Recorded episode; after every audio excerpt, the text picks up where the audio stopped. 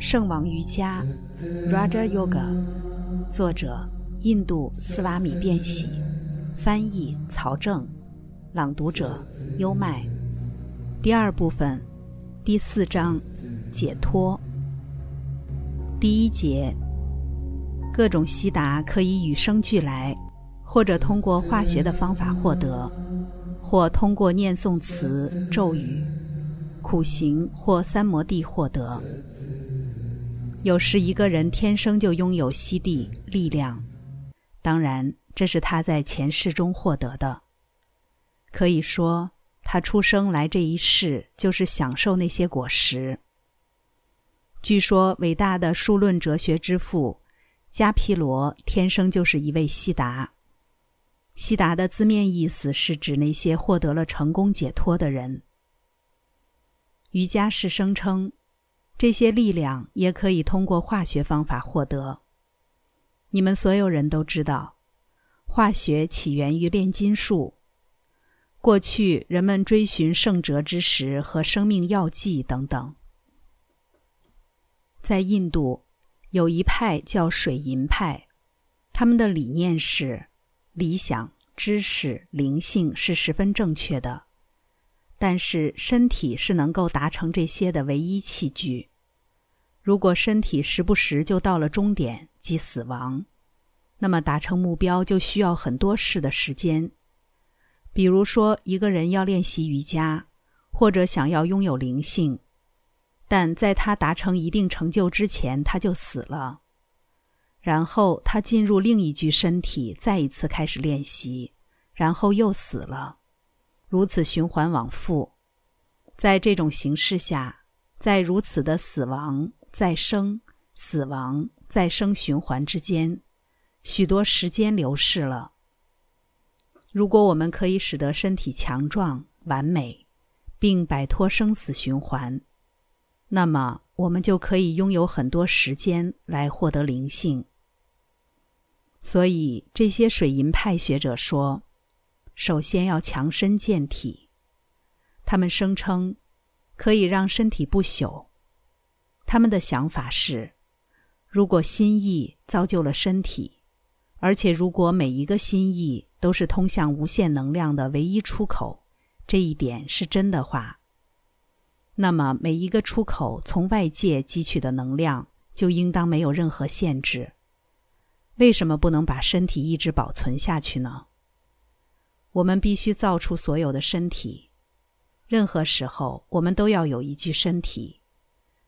一旦这一具身体死了，我们就应该造出另外一具身体来。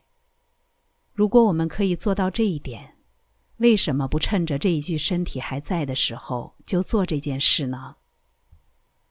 这个理论完全正确。如果说死后我们还活着是可能的，并且我们会造出其他的身体，为什么我们不能现在就拥有制造身体的力量？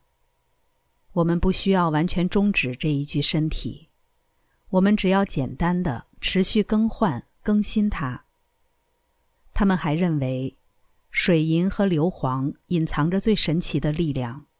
通过对这些物质的一定配置，人们就可以随心所欲保存身体。其他人相信，某些药物也可以带来力量，比如在空中飞行的力量。现如今的许多神奇药物都可以归于水银派，尤其是金属在药物中的使用。瑜伽师中的某些派别声称，他们的许多最重要的导师仍然活在他们的旧身体里。伟大的瑜伽理论家帕坦加利没有否认这一点。咒语的力量，有些称为曼陀罗的圣句，这些曼陀罗拥有力量。在适当条件下反复念诵它们的时候，就会产生出这些超凡的力量。我们日日夜夜生活在这样大量的奇迹当中，但我们没有考虑过这些奇迹。人的力量、词的力量、心意的力量，他们都没有任何限制。苦行，你会发现在每个宗教中。人们都会反复练习苦行和禁欲，在这些宗教概念里，印度教徒总是走向极端。你会发现，有些苦行者终生高举着他们的双手，直到双手萎缩死亡；也有些人不直站立着，直到双脚肿起。而只要他们活着，他们的双腿就会这样僵硬站立，以至于他们再也不能弯曲双腿，他们不得不一辈子站立。有一次，我看到一个人一直举着双手。